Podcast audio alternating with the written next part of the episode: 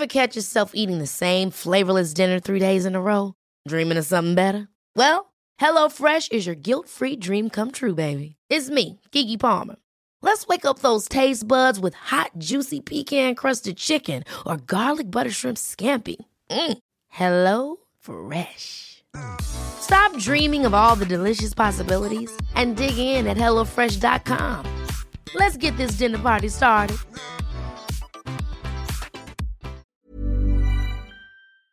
Se van acercando las vacaciones y si tienes un bebé en casa, seguro que te preocupa cómo organizar sus comidas durante los viajes, los días de playa o las salidas a la montaña. Una opción cómoda y muy socorrida son los potitos de Nutriben, porque saben cuánto te preocupa dar a tu bebé tarritos nutritivos y con todas las garantías. Los potitos se preparan aquí en España con los mejores ingredientes, como frutas, verduras, carnes o pescados, y solo emplean aceite de oliva virgen extra. Esos ingredientes tal cual se trituran, cocinan y se envasan al vacío para su correcta conservación. Y ya sabes que igual de importantes son los ingredientes que lleva un alimento como los que no lleva. Los potitos de Nutriben son tarritos que no contienen sal, azúcares añadidos, almidón, colorantes, conservantes, gluten o aceite de palma. Recuerda que los únicos potitos son de Nutriben. Gracias a Nutriben y a su marca Potitos por apoyar los buenos contenidos en este podcast.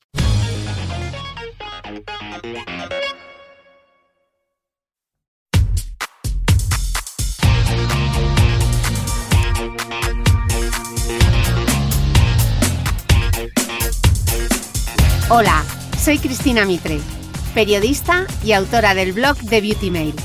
Bienvenidos a mi podcast, donde todas las semanas charlaré con los mejores expertos de la cosmética, la nutrición, el fitness y el bienestar, para que te sientas bien y te veas mejor. Tras el éxito del episodio número 25 del podcast con el doctor Oriol Porta, en el que charlamos sobre las disfunciones del suelo pélvico, la sequedad vaginal, la sexualidad y el autoconocimiento, hoy volvemos con una nueva entrega de la Academia de la Menopausia en colaboración con Ginea. Y mi invitada para esta segunda entrevista de esta serie especial sobre salud femenina es la doctora Sonia Sánchez Méndez, ginecóloga y experta en menopausia y alteraciones endocrinológicas de la mujer del Hospital Universitario General de Cataluña, con quien aprenderemos cómo reconocer los primeros síntomas de la menopausia, cómo navegar los sofocos y aclararemos algunas dudas. Por ejemplo, si los anticonceptivos o los tratamientos de fertilidad provocan una menopausia temprana. Además, sabremos qué son las hormonas bioidénticas y todo lo que necesitas saber sobre la terapia hormonal. Hoy hablamos, claro, de la menopausia. Bueno, estoy en Siches, que ya os lo he contado por el Instagram, pero como no sé cuándo vais a escuchar esta entrevista, ya sabéis que me he venido, me he cogido el avión desde Lisboa para venirme aquí y asistir a la Academia de la Menopausia organizado por Ginea, que me hace una ilusión tremenda poder traeros este contenido. Y tengo conmigo a la doctora Sonia Sánchez, ella es especialista en ginecología y obstetricia del Hospital Universitario General de Cataluña, es experta en menopausia y alteraciones endocrinológicas de la mujer y además además es el alma mater de este proyecto. Ayer lo estaba presentando y yo la veía con una ilusión contándole a todos estos residentes, los, los R4, ¿no? Que me ha hecho muchísima gracia. Los R4 es lo que suponía para ella arrancar esta academia de la menopausia. Eh, Bienvenida, doctor, y cuéntame esta ilusión que te invade.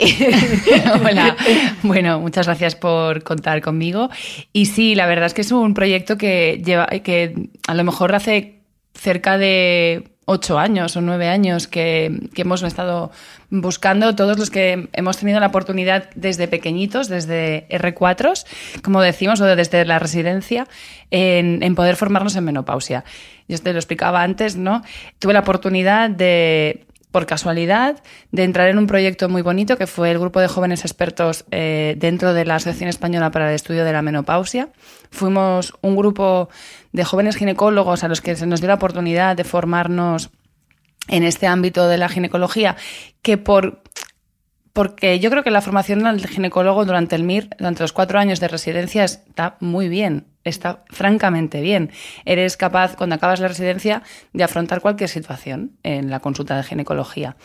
Pero el manejo de la mujer menopáusica o posmenopáusica o de la mujer madura en general requiere algo más de experiencia. Y, y como la, el tiempo es tan escaso en la formación, quizá como no es una condición vital, nadie se, lo decía ayer en el curso, nadie se muere de atrofia vulvovaginal, nadie se muere de tener sofocos, pues queda un poco más, eh, mm, no desatendida, pero sí se le da menos importancia a la hora de la formación, mm. donde se insiste más en saber manejar un trabajo de parto, saber manejar un parto, complicaciones obstétricas, saber solucionar cualquier problema ginecológico y saber operar. Mm. Es que si te paras a pensar, son cuatro años muchas cosas muy intensos, muy intensos y la especialidad es muy diversa mm. y hay que formarse en muchos ámbitos. Mm. Y por, el tema este, yo no le quiero decir banalidad porque no lo es, porque la calidad de vida de una mujer es fundamental, pues queda así un poco como, ya nos hablo de la sexualidad y del suelo pélvico, desde el punto de vista en el que lo hemos eh, enfrentado en este curso, ¿no? desde el punto de vista más fisio, de la fisioterapia, de la recuperación. Sí, de hecho lo decías ayer, ¿no? que es una etapa vital de la mujer que vamos a experimentar durante 30 años, o sea que la esperanza de vida ha aumentado desde la menopausia eh, a los 50 normalmente, la mayoría... Sí, a los 50, pero ya empezamos a notar síntomas unos años antes, mm. o sea, es lo que ha dicho la, eh, la, doctora Tullueda en el, en el curso, ¿no?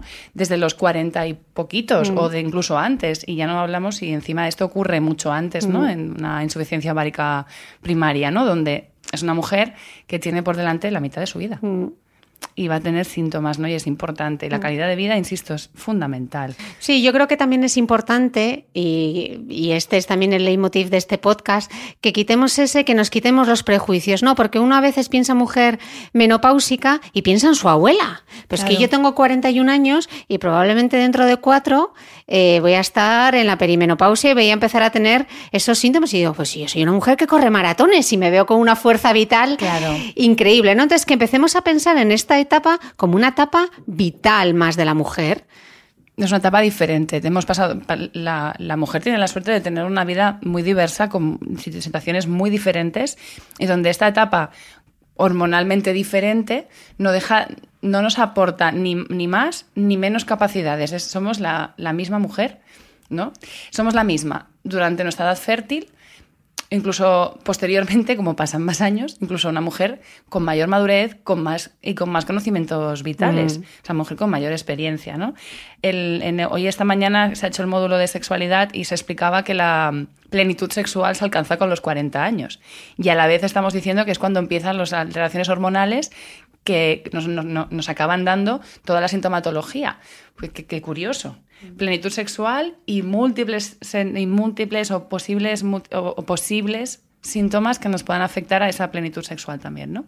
Bueno, es controvertido. Lo que pasa es que hay que desmitificar, quitar prejuicios, olvidarnos de lo que antaño pasaba. ¿no? Nosotros vivimos en un país donde hace 30, 40 años eh, o 50 años ya el, la mujer tenía otro papel o la mujer desempeñaba otras cosas, pero eso yo, nosotros estamos a años luz de esa etapa nuestra, vamos a olvidarnos y vamos a entender que simplemente es otro momento y ya está. Y... Fantástico. Y como la información es poder, yo lo que quiero es que tengáis la información y en base a esa información toméis decisiones sobre vuestra propia salud y que seáis vosotras con la información de calidad y, contrastada científicamente que podáis decidir lo que es mejor para cada una de vosotras y que lo decidáis vosotras. Así que en este episodio de lo que vamos a hablar es de la menopausia en 20 preguntas. Así, para resumirlo. Entonces, para, para esclarecer conceptos, ¿qué es la menopausia realmente y cuándo debemos tenerla o cuándo vamos a tenerla? Menopausia es la última regla de una mujer. Entonces, nunca llegaremos a, esa conclusión hasta que no pase el tiempo. Y, la definimos como la última cuando ha pasado un año desde esa regla. No sé si me estoy explicando. sí. o sea, es la fecha en la que te ha venido la última, regla, y es como mm, eh, vas hacia atrás, ¿no? O sea, es, ese último, eh, puedes decir que ya estás en menopausia cuando ha pasado un año. Entonces, todo ese previo ¿Es la perimenopausia o cómo es que yo? Perimenopausia. Perimenopausia, climaterio, transición mm, menopáusica, transición climatérica.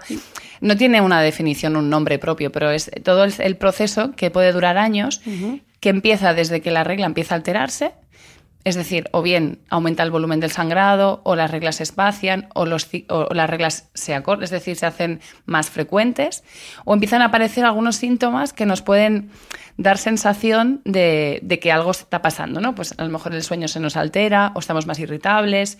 Claro, como veis, son cosas como muy salvo la regla, que es una cosa evidente. Todo lo demás es como muy subjetivo y muy propio de la, de la, de la mujer. Entonces, luego la, llega la menopausia y lo que viene después de la menopausia es la posmenopausia, ¿no? vale, para aclarar un poquito los conceptos. Entonces, Vamos a empezar por la parte previa, por la perimenopausia. ¿A partir de qué años más o menos empiezas a tener esos síntomas que decías tú? No, igual te desvelas por la noche, tienes algún sudor. ¿Puedes tener ya sofocos? Podría. Hay mujeres que sí que los tienen ya en la perimenopausia y otras que no. Y hay mujeres que pasan toda la menopausia sin tener síntomas. Mm. Que esto también, esto es una cosa que puede pasar. Es, cierto que alguna u otra cosa te puedan explicar, pero hay mujeres que no sufren este tipo de síntomas. ¿Cuándo es normal? La media en nuestro país son los 51 años eh, para la menopausia. Entonces, la perimenopausia entre unos, de, de 3 a 5 años antes o de 3 a 5 años después. Vamos a encontrarnos mujeres que a los 55 años siguen teniendo la, menstruación, la regla. Y, si la exploración es correcta, no hay ningún signo, signo de alarma y todo está bien, es que es normal y es tan normal como la que se le va la regla con 45 o mm. con 42 años. Ayer hablábamos que los sofocos, que es uno de los síntomas eh, que más sufren las mujeres, que entre el 82 y el 89% de las mujeres sufren esos sofocos, vamos a descubrir, de, para la que no tiene sofocos o la que los tiene y no sabe qué es, vamos a describir lo que es un sofoco. Pues un sofoco es una sensación de calor que se puede acompañar de sudoración. A veces no va acompañado de sudoración, pero es sensación de calor que sale del centro del tórax, del, pecho, y va hacia como hacia arriba. Esa es la forma más característica de presentación. La cara se puede enrojecer, y nos puede dar sensación también de que el corazón se nos acelera. Incluso hay mujeres que asocian a toda esa sensación, eh, ya os he dicho, sudoración y además sensación como de vaído en el estómago, como sensación de mareo. como una pájara, ¿no? Un poco. exacto. Como una sensación que si si os paráis en algún momento que habéis pasado muchos nervios, se puede parecer a un momento de mucha ansiedad. Por eso se viven con tanta negatividad, porque la sensación es mala.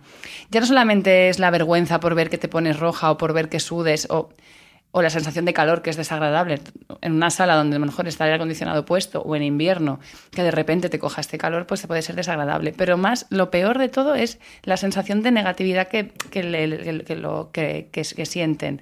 Y si esto ocurre una vez al día y la vivencia no es tan negativa, pues bueno, pues te dicen, sí, algún sofoco tengo, pero bueno, ya entiendo que tengo que tengo que, pasarlos. Pero si esto es muy seguido, muy seguido, imaginaos que el corazón se acelera cada dos por tres y, de tan, y con esa sensación de, ansiedad, porque mm. al final es ansiedad lo que mm. sienten. Y una pregunta, ¿tú te puedes dar un sofoco en la perimenopausia o solo te van a dar en la menopausia? Hay mujeres que tienen sofocos cuando les viene la, la menstruación, en edad fértil. Quiero decir, eh, hay mujeres que tienen sofocos con, dando el pecho. Cualquier situación donde baje la concentración de los estrógenos en sangre, es decir, en aquellas situaciones donde los estrógenos nos bajan, que puede ser el posparto, puede ser la lactancia, puede ser la perimenopausia o la posmenopausia, en todas esas situaciones podemos sufrir un sofoco. Entonces, por supuesto que una mujer cuando empieza a notar esos cambios o cuando empieza a sufrir las alteraciones en los niveles de estrógeno propios del climaterio, pues puede empezar a, notar sofocos. Mm. ¿Y cuánto tiene esto que ver con el estrés o no está relacionado? Pues sí, está súper relacionado. Como os he dicho, es una sensación como de ansiedad, y hay gente a la que le produce estrés y el estrés vital que podemos vivir, ¿no? El trabajo, la familia, nuestras expectativas de vida, todo, todo lo que nos puede afectar y darnos estrés va a empeorar. Por eso, no sé si me lo vas a preguntar después, pero ya lo digo, todo aquello que nos baje el nivel de estrés nos va a mejorar los sofocos. Es decir, hábito de vida saludable, un buen descanso, actividades físicas que nos relajen. A lo mejor a, mí me puede relajar hacer yoga y, a ti, Cristina, correr. Mm. Bueno, cualquier actividad que nos baje el nivel de estrés sea la que sea, nos puede ayudar a mm. controlar mejor los sofocos. Aunque luego entraremos más en detalle en la terapia hormonal, para esas mujeres que empiezan a tener estos primeros sofocos, lo primero que preguntan, ¿qué me puedo tomar? O sea, ¿hay algo que me pueda tomar o me, me toca aguantar y sacar el abanico? No, hombre, no. Sacar el abanico ha de ser por voluntad personal. Es decir, una mujer que quiera abanicarse, que se abanique, pero que sepa que, puede hacer otra cosa, pero que ella prefiere abanicarse. Evidentemente hay que respetar todas las opciones. Para los, primeros sofocos, y dependiendo de la intensidad que tengan, hay múltiples, eh, múltiples opciones. Hay mujeres que pueden estar sufriendo sofocos por medicaciones que tomen, ¿eh? Cuidado que esto también es importante. Mm. Tratamientos antidepresivos, que como hemos dicho, lo vamos diciendo durante el curso, hay muchas mujeres que toman antidepresivos. Bueno, me he quedado la cantidad de mujeres medicalizadas y las estadísticas que dabais de mujeres tomando antidepresivos, eh, ansiolíticos, o sea... Puede dar, la, puede dar tanto sofocos como quitarlos. Y a veces eso es un poco paradójico porque en mujeres que no pueden tomar terapia hormonal damos antidepresivos para disminuir el nivel de sofocos. Eh, eh, cuidado, eh, pues esto es complicado. anticonceptivos de muy baja dosis, que es lo que utilizamos en mujeres perimenopáusicas. Claro, porque tu nivel de estrógeno, si te dan... Te lo bajan mucho, mucho, mucho, los estrógenos. Es inferior al, de al, al, que tú fabricarías de forma espontánea. Mm. Pero son mujeres que también tienen que encontrar su deseo genésico en cualquier momento. Pues estos también pueden bajar. Entonces, para estas mujeres, vamos a ver, desde tenemos la opción de tratamientos no hormonales, para aquellas que el sofoco a lo mejor no sea tan intenso, pero les afecte, y eh, podríamos iniciar terapia hormonal barra anticoncepción hormonal en función de las necesidades que tengan. Vamos a explicarnos que una mujer tiene uno o dos sofocos al día no es demasiado intenso, pero lo vive negativo, pero todavía no se atreve, a, no, no es suficiente la intensidad como para empezar una terapia hormonal por todo este miedo que, que, tenemos, pues podríamos probar con la terapia no hormonal. No digo que no funcione. ¿Qué incluiría qué, por ejemplo? Pues mm, derivados de la soja, derivados del fitoestrógeno. fitoestrógenos, pero también, ojo, derivados del polen citoplasmático, que también es una alternativa. Eh, más que fitoestrógenos, yo diría fitoterapia, porque es un grupo que hay más donde hay más productos que la soja. A nivel científico no tienen ningún aval, pero en la práctica clínica todos los que nos dedicamos a este ámbito sabemos que hay mujeres que van a responder y que con solamente eso van a estar bien. Bien. Que una mujer en ese momento eh, tiene sofocos, no tiene un método anticonceptivo claro, más que el preservativo o la marcha atrás o métodos que no son fiables, pues tienes que recomendarle que si realmente no quiere volver a quedarse embarazada o no quiere tener un hijo en ese momento, a lo mejor un anticonceptivo con una dosis adecuada para la edad y al perfil de esa paciente puede ser una opción, y una opción muy buena. De hecho, hay mujeres con insuficiencia ovárica primaria, es decir, mujeres con menopausia prematura, a las que les ponemos anticoncepción hormonal como tratamiento de esa de, esos, de, la, insuficiencia ovárica. Ok, como luego vamos a entrar más en detalle en el fallo ovárico, eh, quiero hacerte otra pregunta antes. ¿Qué pasa cuando el sofoco se une además a la sudoración nocturna? Pues que es el... Y el insomnio. Bueno, que es pues un combo, que es el combo ganador y que seguro que la que está al otro lado están diciendo, ay, Cris, eso es lo que me pasa a mí. Exacto, hay mujeres, muchas mujeres, que hablábamos de un 80 o un 90% tienen sintomatología, pero va a haber un 25% que va a tener esta sintomatología. De día constantemente y cuanto más nerviosas se pongan, peor y cuanto a lo mejor en algún momento del día se complica, van a tener más sofocos y de noche eso no cesa. Entonces, el estado de ansiedad o de irritabilidad que sufren estas pacientes no es despreciable. Y como han dicho en el curso, y es una cosa que las, pacientes, las oyentes no van a entender, nosotros cuando vamos a la consulta del médico como pacientes, ahora hablo como paciente, nos explicamos cómo podemos. Y hay mujeres que explican que se sienten muy cansadas, que se sienten muy mal, que no descansan por la noche, que no que la vida, bueno, que están que están muy, tristes, muy tristes o muy nerviosas o se sienten muy ansiosas y se lo han contado a su médico de familia. ¿Y qué ha pasado? Que si no sale la palabra sofoco o si sale a lo mejor por no saber manejarse con el término de sofoco, con ese tipo de patología, no no, con esto no quiero hacer una crítica a la medicina de familia porque hacen una labor perfecta, pero a veces por la presión asistencial y no y, sin, y por no tener este olfato al, a, lo que están, a lo que están escuchando y no ver detrás de todo eso una alteración eh, más de, la, de la menopausia que no tanto vital, acaban saliendo de una consulta con un antidepresivo.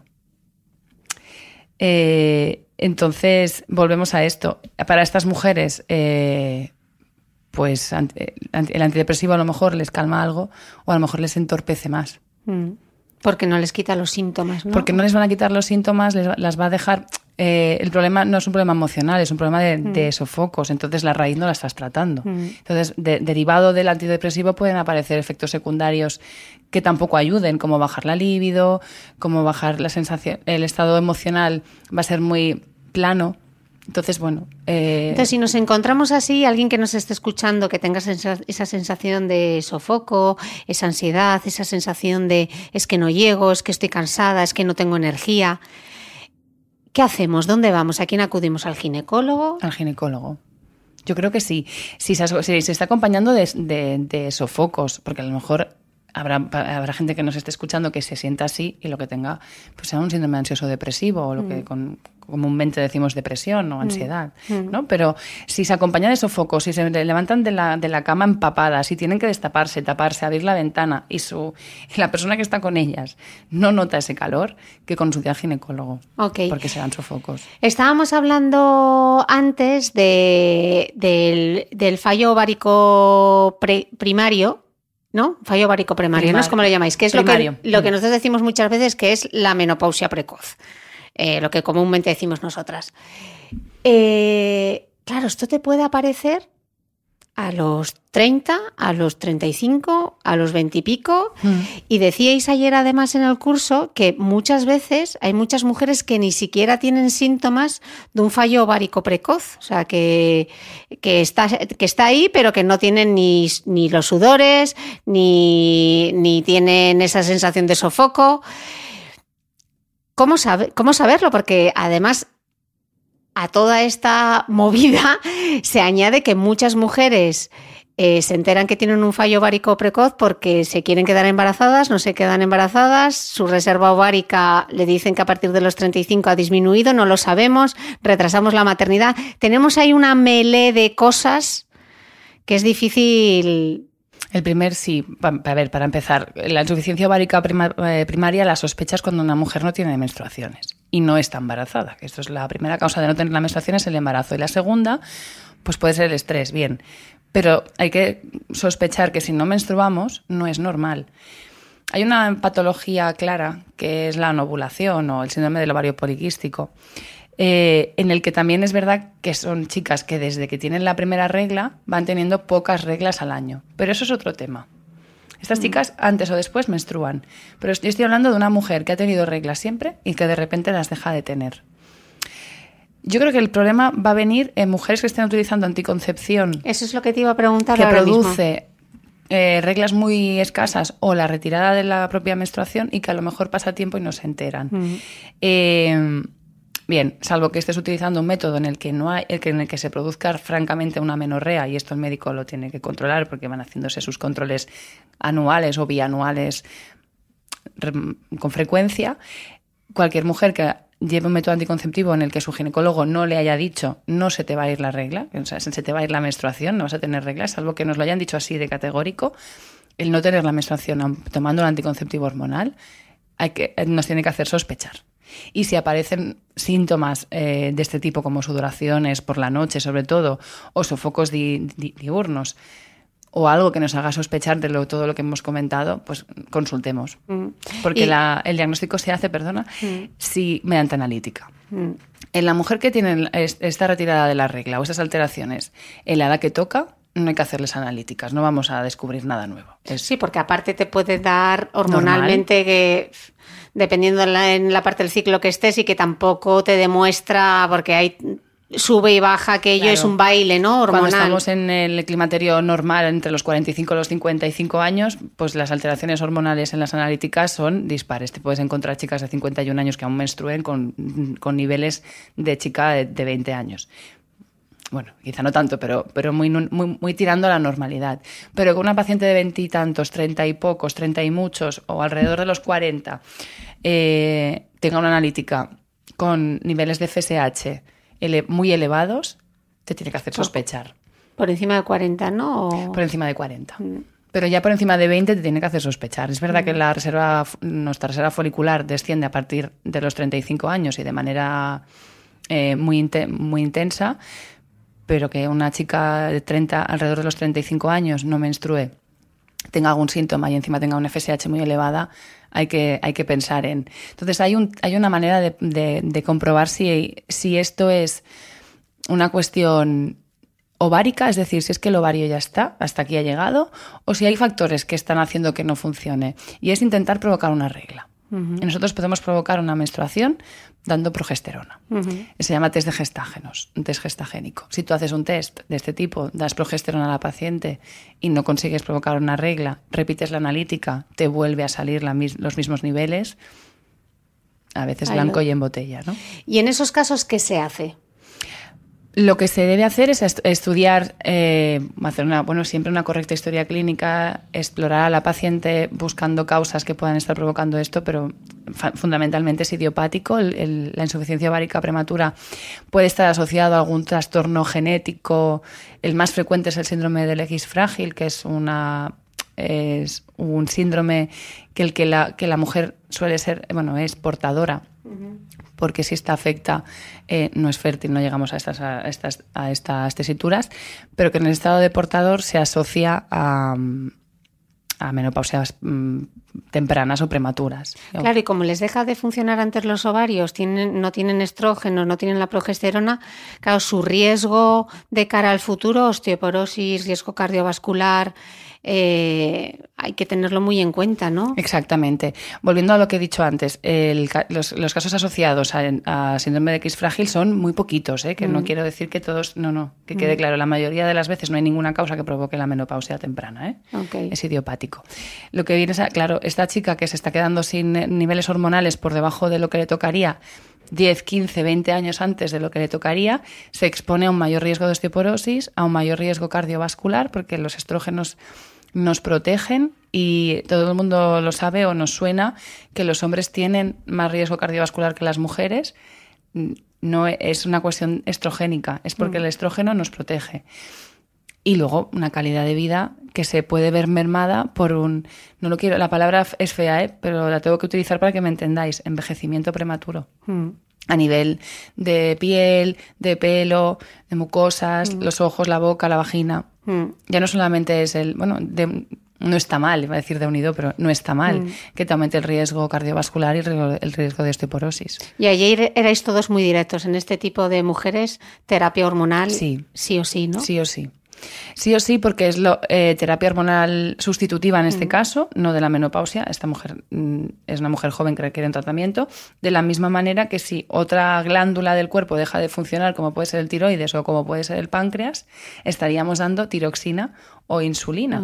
Porque no deja de ser un proceso similar al de la diabetes mellitus o al del hipotiroidismo. Suelen ser causas de tipo autoinmune en las que no conocemos tanto como se conoce en la diabetes o en el hipotiroidismo, pero seguramente hay este mismo matiz detrás. Vale. Es una glándula que ha dejado de funcionar, por lo tanto hay que suplementarla. Vale, entonces estamos viendo menopausia que nos llega porque haya un fallo ovárico, pero también podemos tener la menopausia antes porque haya habido una intervención quirúrgica, por ejemplo, una esterectomía, que es cuando te retiran el útero te pueden retirar también los ovarios, etcétera. ¿Qué, ocurre? ¿Qué les pasa a esas mujeres? Esto es interesante explicar. Eh, nosotros tenemos como aparato reproductor femenino interno, lo que no se ve, el útero, las trompas de falopio y los ovarios. De lo que depende la actividad endocrina, es decir, el tener o no tener menopausia, es de los ovarios. El útero es un es un recipiente, para quedar así muy feo, pero hace de recipiente, de recipiente para las gestaciones y para las menstruaciones. Punto final. Que nos quiten el útero, es decir, que nos hagan una histerectomía simple, ya sea con el cuello o sin el cuello, lo único que nos va a dejar es sin menstruación, no sin función hormonal. Es que nos quiten los ovarios.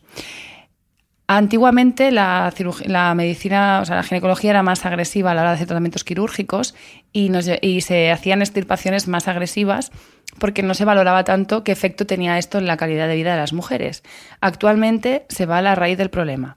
Si el problema es un, problema en el útero, se quita el útero. Si los ovarios no hay que quitarlos, puesto que no están, no están dando problemas en esa patología, ahí se quedan. Porque francamente, Mm. no están produciendo ningún problema y además dan, dan un beneficio. Claro, entonces yo me voy a adelantar. Imagínate que a mí me han quitado el útero, pero me quedan los ovarios, que yo sigo con mis hormonas, tal. Pero claro, no menstruo. Entonces, si no tengo menstruaciones, no puedo ver eh, si mis ciclos se están acortando o si mis ciclos... Tengo menos señales para saber si estoy en menopausia, ¿no? ¿Qué hace, ¿Cómo puede saber una mujer si no menstrua? Si se encuentra bien una paciente, si está bien, no hay que hacerle nada. Es decir, si ella descansa bien, no tiene sofocos, no tiene sequedad vaginal.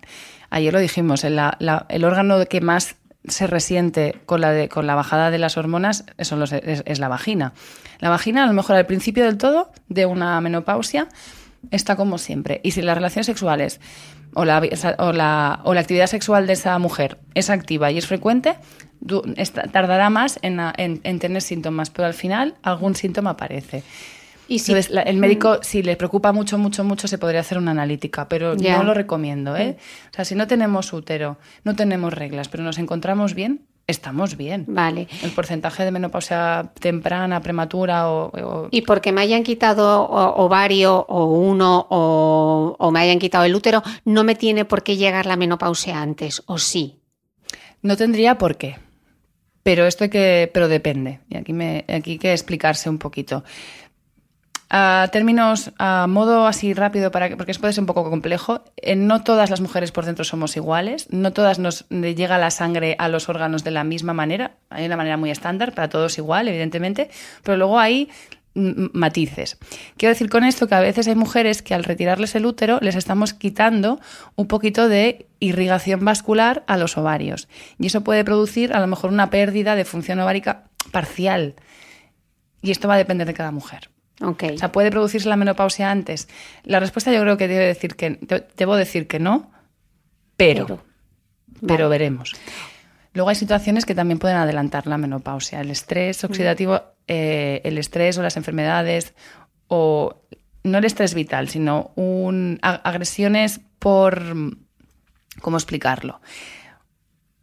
Estrés, vamos a decirle estrés, Mm. sobre el organismo, por la causa que sea, genera una reacción dentro del ovario que le hace auto, mm, autodestruirse un poco. Autoinmolarse. Autoinmolarse, no tanto como eso, pero sí que se ha visto que el estrés sobre los, sobre las, pero no solamente le ocurre al ovario, le ocurre a todas las, a todas las glándulas endocrinas. Tienen, hacen una, un- una destrucción más rápida y porque al final lo que es la menopausia es la última regla porque se agota la función del ovario, porque se acaban autoinmolando todas Sí. las ovogonías que van Sí. quedando, ¿no? O sea, eso Sí. también es así.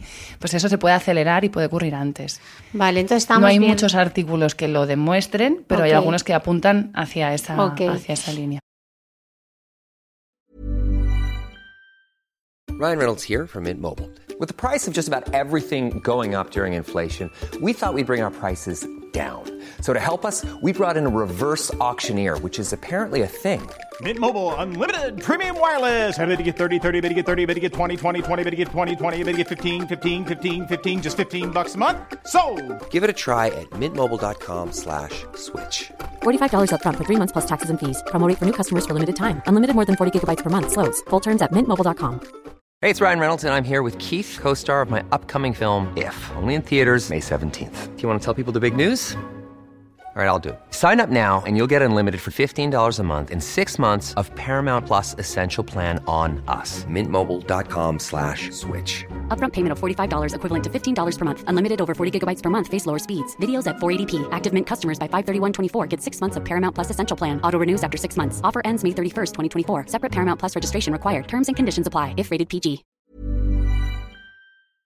¿Sabías que los bebés son capaces de autorregularse y comer lo que necesitan? Hasta el primer año, la leche ha de ser su alimento principal, bien sea lactancia materna o artificial, y poco a poco podrán ir probando diferentes texturas y alimentos. Ahora, con buena temperatura, a todos nos gusta salir más de casa, y en verano pasamos mucho tiempo fuera, en la playa, la montaña o recorriendo el mundo. Si tienes un bebé que ya ha empezado con la alimentación complementaria, Para esos momentos puedes contar con los diferentes tarritos que ofrece Potitos. Hay recetas para bebés desde 4 y 6 meses y solo llevan ingredientes como frutas, verduras, carnes o pescados que se trituran y se envasan tal cual. Los potitos de Nutriben son tarritos seguros, fáciles de conservar y transportar, ya que no necesitan refrigeración, tan solo mantenerse en un lugar fresco.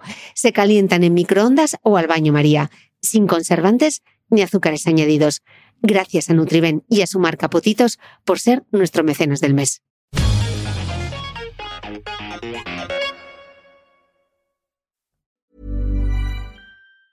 Hi, I'm Daniel, founder of Pretty Litter. Did you know cats tend to hide symptoms of sickness and pain? I learned this the hard way after losing my cat, Gingy. So I created Pretty Litter, a health monitoring litter that helps detect early signs of illness by changing colors, saving you money and potentially your cat's life. Pretty Litter is veterinarian developed, and it's the easiest way to keep tabs on your fur baby's health right at home. Go to prettylitter.com and use code ACAST for 20% off your first order and a free cat toy. Terms and conditions apply. See site for details. Habíamos visto fallo ovárico prematuro, habíamos visto eh, mujeres que, que, no tengan los ovarios, ta, ta, ta, o sea, una menopausia quirúrgica, y nos queda la menopausia de aquellas mujeres, por ejemplo, que hayan tenido mmm, cáncer de mama, uh -huh. por ejemplo, antes de los 45, antes de los 50 años. ¿Qué les pasa? Porque muchas de ellas, eh, sobre todo si son cáncer hormonodependiente, ¿no? Se le da una medicación que entran en amenorrea, pierden la regla. ¿Son bueno, menopáusicas? ¿No son menopáusicas? No ¿Les son, volverá la regla? Depende. A ver, eh, volvemos a lo mismo. Hay cáncer, depende del tipo de cáncer. La cirugía, por ejemplo, va, va a producir una menopausia quirúrgica. Un cáncer de ovario va inherentemente seguido, su diagnóstico va seguido una histerectomía con doble anexectomía, y eso es así. Un cáncer de útero, también. Se van a quitar los ovarios, se va a quitar. Hay diferentes. Luego habría matices, porque mm. esto, si alguien con, una, con un diagnóstico de un cáncer de útero muy joven, en un estadio muy inicial, puede estar pensando, pues a mí no me han quitado todo eso. Pero es verdad. Bueno, o en mi caso. Por, por ejemplo, tuyo, claro. yo tuve un cáncer de ovario y mantengo un ovario y una trompa ahí y un útero uh -huh. a tope de power. O sea claro. que cada va, caso que va luego... a depender. Pero si la cirugía requiere eh, quitar ovarios y útero, pues ahí ya estás, evidentemente es una menopausia quirúrgica. Pero, por ejemplo, en el cáncer de mama, donde salvo que salvo casos muy concretos donde hay que retirar los ovarios por causa genética y demás, el aparato genital no se toca. Sin embargo, en aquellos casos donde haya que utilizar quimioterapia u hormonoterapia porque sean cánceres hormonosensibles, en estos casos, mm, en mujeres por encima de los 40, de los 40-45 años, seguramente esa regla nunca va a volver cuando se retire por esta causa, pero en mujeres más jóvenes hasta la mitad de los casos, un poquito más de la mitad, 70% van a recuperar la menstruación. Me estoy refiriendo a chicas de alrededor de los 35, menores okay. de 35, que también los hay. Claro. Pero estas mujeres no podrán recibir terapia hormonal para no. sofocos, no. etcétera. ¿Y en, qué, es... qué pueden hacer?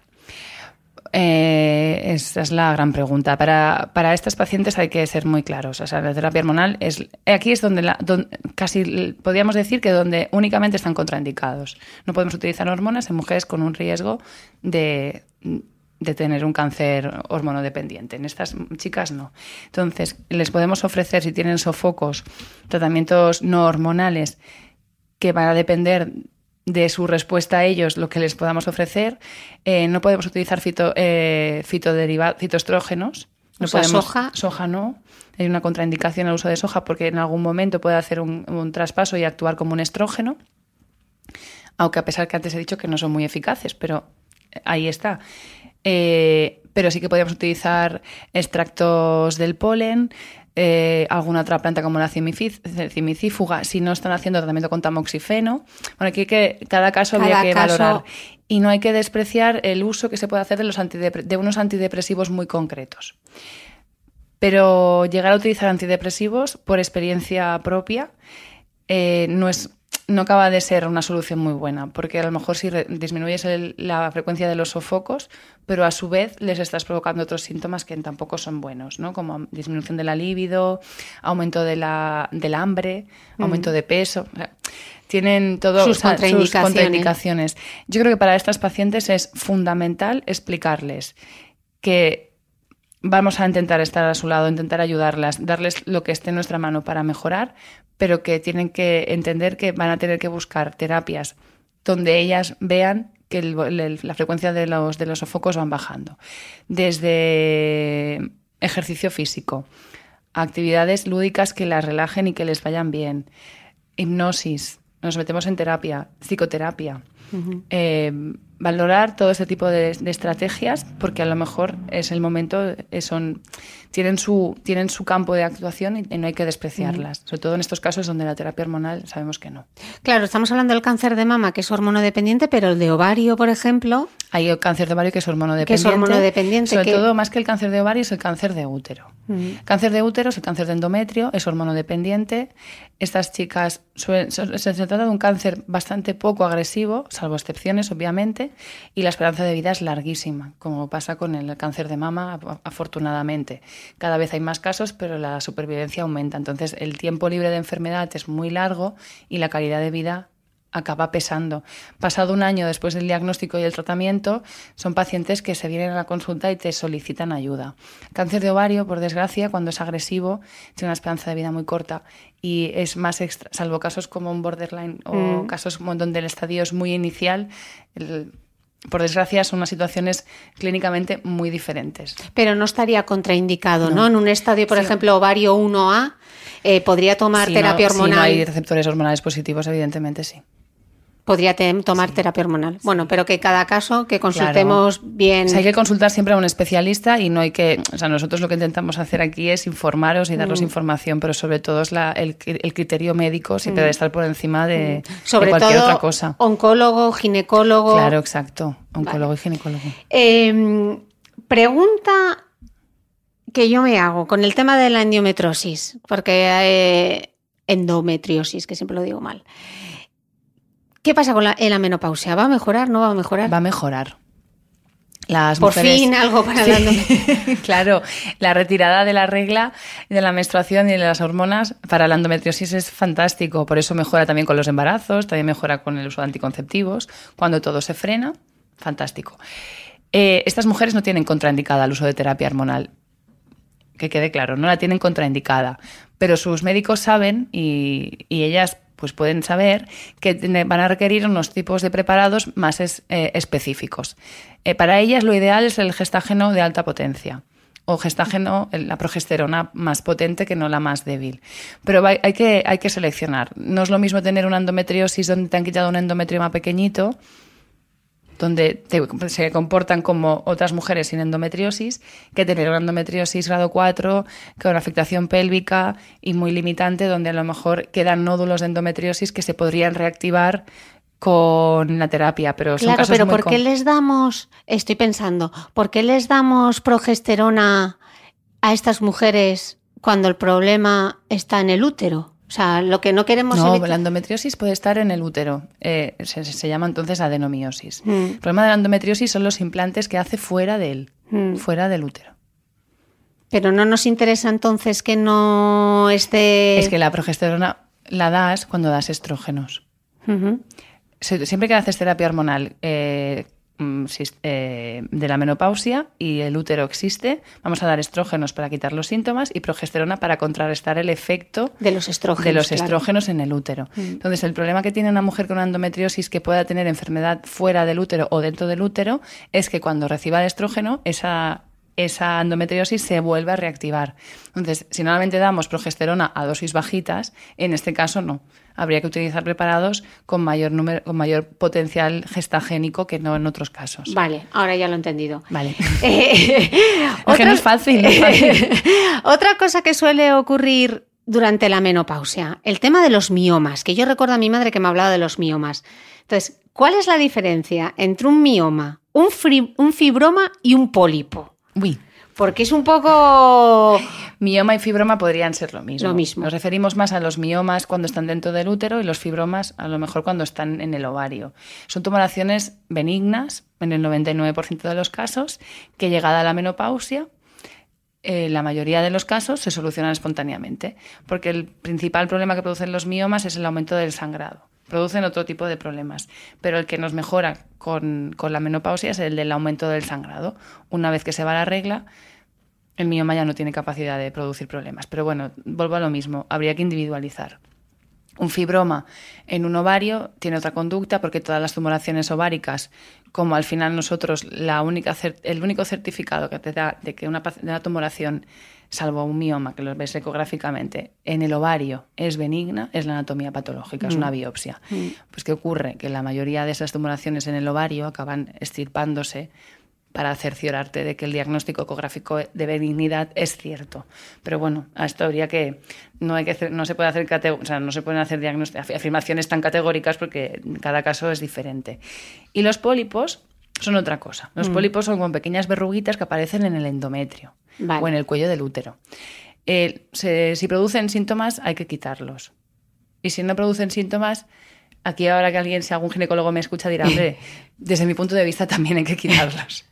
Bueno, aquellas cosas que están en el, cuerpo que aparecen, mm, yo creo que si las ves hay que tener cierta, ah, cierta actitud, o controlar o retirar. Volvemos a lo mismo, hay que individualizar en cada caso. No es lo mismo tener un pólipo con 30 años visto por ecografía, que seguramente va a provocar reglas más abundantes, que a lo mejor una imagen ecográfica que te puede hacer sospechar de un pólipo en una señora de mm. tantos años, donde el cáncer de endometrio te va, va, a darte mucho miedo, mucho miedo, porque es más frecuente en la mujer posmenopáusica que en la premenopáusica y que por lo tanto antes o después va a haber que hacer una prueba diagnóstica confirmativa de benignidad o confirmativa de malignidad. Quiero decir que hay que individualizar, pero son cosas que se deben tener en cuenta. Vale.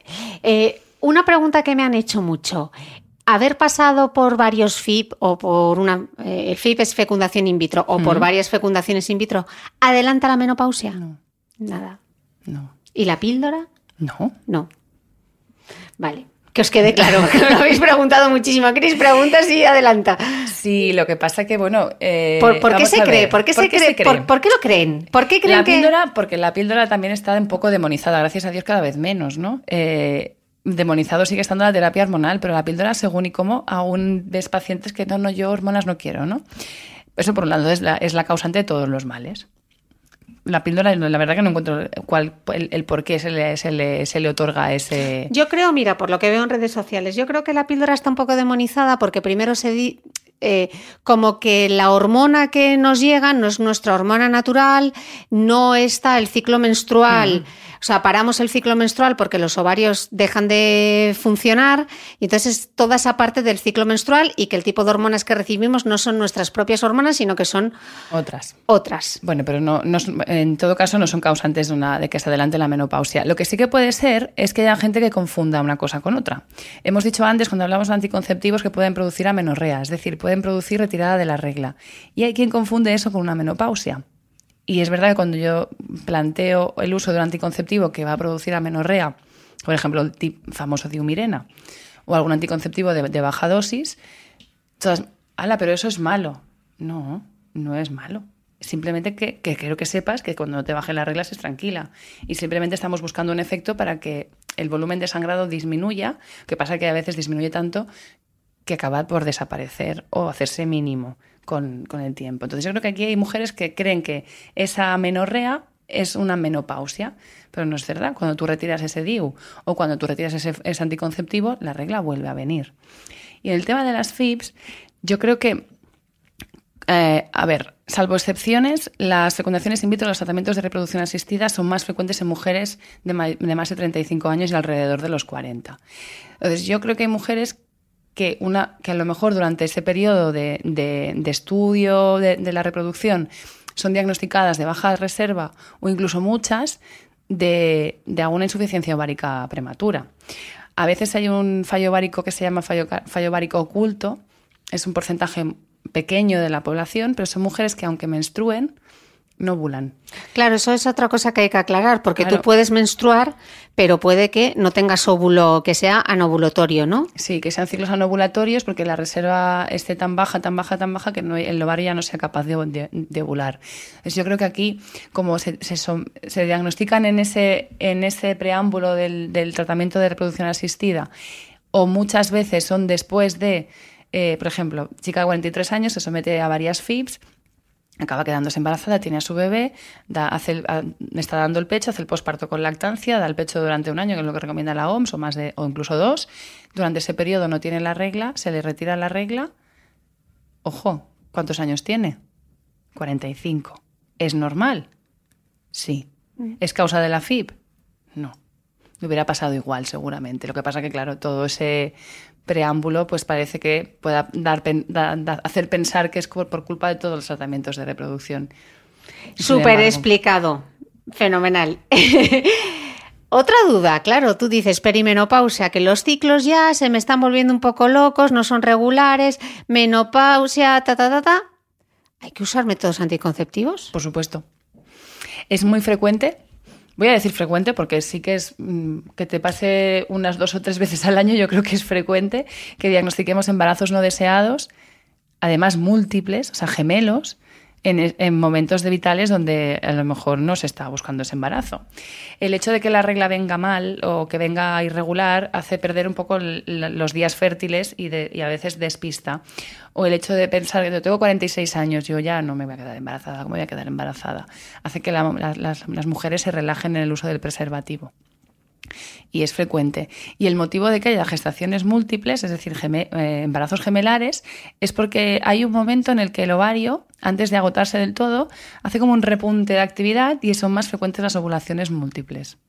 O sea, dice, aquí estoy yo, venga, todo por la... El mensaje si no hay un método anticonceptivo eficaz, no hay que relajarse en el uso de anticonceptivo.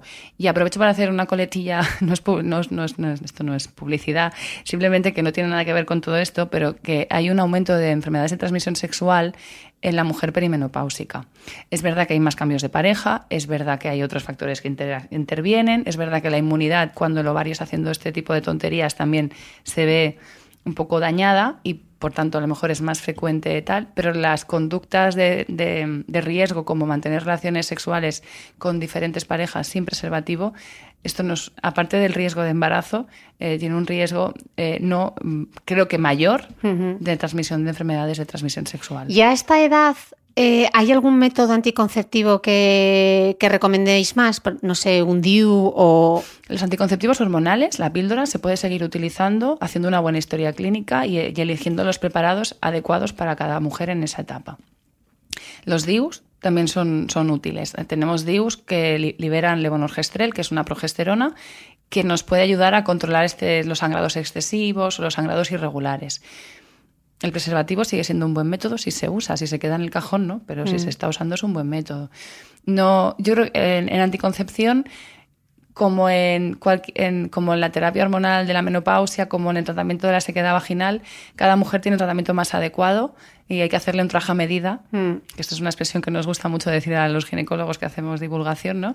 Eh, o formación, hacerle traje a medida a cada paciente porque no todo el mundo es igual. Pero no, no, por ser, no por estar en la perimenopausia vas a tener denostado según y qué tratamientos, al contrario. Vale, y ahora ya abrimos el gran melón de esta entrevista, la terapia hormonal. Demonizada por unos, eh, apoyada por otros, ¿Por qué hay esta dicotomía? Parece que hay esta dicotomía con la terapia hormonal. A ver, la, terapia hormonal eh, se usa desde los años 60 y se usa desde los años 60 con, con, varias intenciones. Por un lado, tratar los síntomas propios de la perimenopausia, de la menopausia, pero por otro lado, con una idea falsa de proporcionarle a la mujer una eterna juventud. Entonces, hay, un hay, una imagen muy bonita que es un péndulo, ha, ha salido en los talleres de menopausia, donde hemos pasado de un extremo previo, a los, al 2002, eh, con una publicación que ahora os explicaré. Antes del 2002 estaba en España, no, porque en España la, prescripción de terapia hormonal siempre ha sido bajita. Pero en países del norte de Europa, Estados Unidos, se estaban prescripciones por encima alrededor del 50-60% de la población posmenopáusica excesivo, porque mm. hemos dicho que van a tener síntomas muchas, pero muy agresivos el 25-30% de las pacientes, ¿no? A lo mejor no lo necesitan tantas pacientes. Y después de la publicación de un artículo muy bien hecho, quizás el mejor artículo que se ha publicado en medicina en toda la historia de la medicina, se ha pasado al extremo contrario.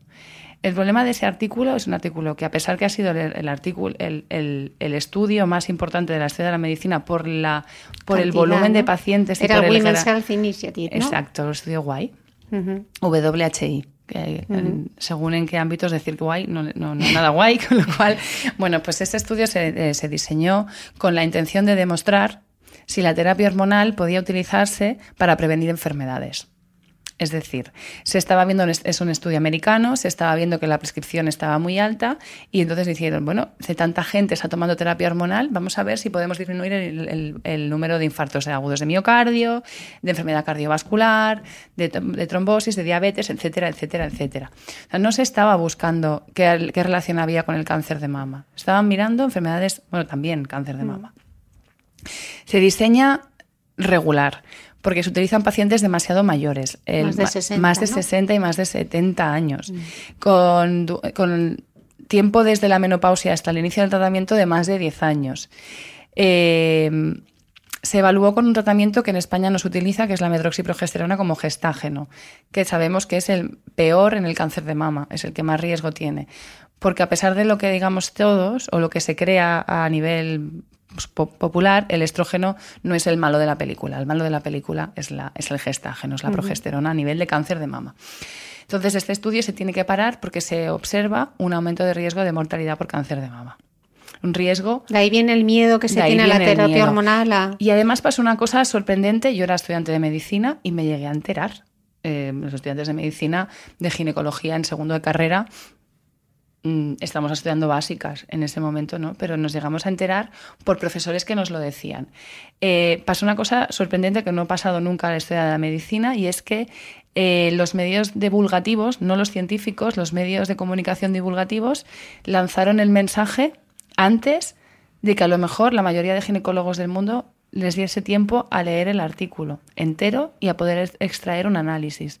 De manera que en revistas diarios, en el Telenoticias, se lanzó el mensaje, la terapia hormonal produce aumento de, de muerte por cáncer de mama. Y salió así, sin sin casi, además salió en julio, en el julio del 2002, en, en verano, cuando todo el mundo está pensando ya en vacaciones, o sea que no hubo mucha capacidad de respuesta desde el mundo, desde, la, desde lo científico, desde el mundo médico a ese artículo. Entonces, a día de hoy, ¿cómo podemos rebatir? ¿Qué, ¿Qué, pasa? En el 2014, y previamente hay, muchos hay otros estudios de estas características, pero ninguno con esa magnitud de pacientes. Pero en 2014 los propios autores del estudio Y se, se, se sientan, se reúnen, reanalizan y publican una, un artículo en el que piden perdón porque su intención no era la que, la que era lo que ha pasado y porque los datos se han malinterpretado. Ellos no querían, ellos no entendieron ese resultado, pero no entendían cómo eh, y de hecho eh, se ha hecho, explican que se ha hecho una interpretación idiota o mal hecha de, ese, de este estudio y piden perdón por los años de sufrimiento que les han producido a las mujeres del mundo durante estos últimos 15 años, desde la publicación del Guay hasta, esta hasta este reanálisis. Y es cierto que si vas, miramos otros artículos, otros estudios clínicos, lo que pasa es que no tienen la magnitud de volumen de pacientes como tiene el Guay, vamos viendo que si solamente. Y el propio Guay, cuando extrapolas al grupo de población que realmente necesita la terapia hormonal para tratar los sofocos, ese riesgo relativo es mínimo en el cáncer de mama y, si, utilizamos otro tipo de gestágeno, prácticamente llega a ser un efecto neutro sobre el cáncer de mama. Entonces, eh, eh, esto sabemos nosotros. Y luego a la hora de prescribir también hacemos una correcta historia clínica y tenemos muy claro a quién puedes darle terapia hormonal y a quién no se la puedes dar. entonces para Pero resumir, desmontar todo este mito es muy difícil. Claro, entonces para resumir un poco, ¿esta terapia hormonal para quién está indicada? Para las mujeres que tengan una afectación de su calidad de vida provocada por los síntomas de la menopausia. Sobre todo por los sofocos. Por los sofocos en concreto, porque si tienen otros efectos, a lo mejor no, por ejemplo, si, si, el motivo de consulta o lo que más les afecta es la sequedad vaginal, pero no tienen sofocos, no van a necesitar una terapia hormonal eh, de la menopausia por vía oral o por vía transdérmica, es decir, que les afecte a todo el cuerpo. Habrá que utilizarla a nivel local porque es donde tienen el problema. Es un ejemplo. Porque se puede aplicar, pueden ser oral, pueden ser inhaladores, incluso pueden ser cremas. Eh, inhaladores no. son sprays. son sprays en la piel. Yo pensé que se inhalaba. La, imagen que ha salido durante el curso de, un producto que es, muy reciente. Ah. Eh, pues yo pensaba que era para inhalar. Ya se, parece, se, parece, a un inhalador. Se parece a un inhalador como, puede ser un pentolín. Pero se aplica en la piel. En la piel. Mm. Y en cada caso habrá que ver. Claro, que es lo que. La, mujer tiene mucho que decir a la hora de decidir qué quiere usar. Mucho, mucho, mucho. Y también tiene que hacer un ejercicio de valorar cómo le afecta. Y tienen que confiar en el, especialista que tiene delante. Y además ahora, mm, después de, esta re- reevaluación, las sociedades científicas más importantes en cuanto a la, la mujer menopáusica, que son la Sociedad Europea, la Americana y la Internacional de Menopausia, y la nuestra, la Asociación Española para la Menopausia, se han posicionado y son muy claros y muy tajantes. Esto viene pasando desde el 2014, cuando empezó la IMS a decir, cuidado, la terapia hormonal para aquellas mujeres que la necesiten es el tratamiento ideal. ¿Cuánto tiempo? Mientras duren los síntomas. ¿Con cuánta dosis? Con la que se le quiten los síntomas. Es decir, volvemos a lo del traje a medida. Y esto se podría empezar a tomar en la perimenopausia. Exactamente. ¿no? O sea, la que tenga sofocos, si las terapias naturales, por lo que No. llega, O podría, planteárselo. intensidad- ¿Qué tiene que preguntar una mujer cuando llega a una consulta a un ginecólogo y, y quiere preguntarle sobre la terapia hormonal? ¿Qué preguntas debe hacerle? Al ginecólogo. No, lo que le tiene que explicar es cómo, cómo, cómo, de, cómo de grave es su situación, cómo, de, cómo tiene que tener muy claro que le, que, que- que le está afectando. Y tiene que preguntarle, eh, yo he escuchado que hay terapias vía oral, vía transdérmica, ¿cuál me recomiendas? ¿Cuál es el mejor para mí? En este caso lo que tiene que preguntar es el ginecólogo. Mm. Tiene que hacer una correcta historia clínica, preguntar por antecedentes, preguntar por antecedentes familiares y preguntar por qué intensidad de síntomas hay en estos casos. Y entonces, si dejo de tomar la terapia hormonal, ¿me van a venir todos los síntomas? O sea, ¿me volverán los sofocos? Esto es una cosa que hay que ir probando y esto volvemos a lo del traje a medida. Eh, al cabo del tiempo de haber empezado la terapia hormonal, si ha sido eficaz y nos ha retirado los, los síntomas y además no han aparecido efectos secundarios, nos, nos encontramos fantásticas y divinas, al cabo, depende de la edad que tengamos, al cabo de un tiempo, que puede ser muy variable, ¿eh? porque y esto hay mujeres que a mí me lo piden, ¿podemos quitarla? Vamos a pues probamos, llevamos un, al menos no antes del año. Pues llevamos un año, pues vamos a retirarla. No se recomienda retirarla en seco, como un anti, como un antibiótico, no. Hay que retirarla poco a poco, porque aunque porque si la retiras poco a poco es menos frecuente que te vuelvan a reaparecer los síntomas. Ayer la doctora Martínez nos dijo que la durada aproximada, eh, la, la duración aproximada en tiempo de los sofocos como media son siete años. Esto significa que habrá mujeres, es verdad, que tengan sofocos más allá de los 10 años desde la menopausia, pero van a ser pocas. Y también habrá mujeres que, duran- que tendrán sofocos muy poco tiempo. Tenemos que ver quién es, a, quién tenemos delante. Y esto lo veremos, oye, pues si bajas dosis o si intercalas, o sea, si un día sí, un día no, si es una pastilla, o si bajas el preparado a dosis más bajitas, o si es el con transdérmica, disminuyes la aplicación o disminuyes el número de, mm, de aplicaciones que haces y reaparecen los síntomas, sabes que tienes que volver a una dosis superior porque esa no es la mínima eficaz. Estás por debajo de, los, de lo que necesitas. Y es eh, pasa como con la... ¿qué, qué diferencia entonces hay entre la terapia hormonal y la píldora? Muy poca. La dosis.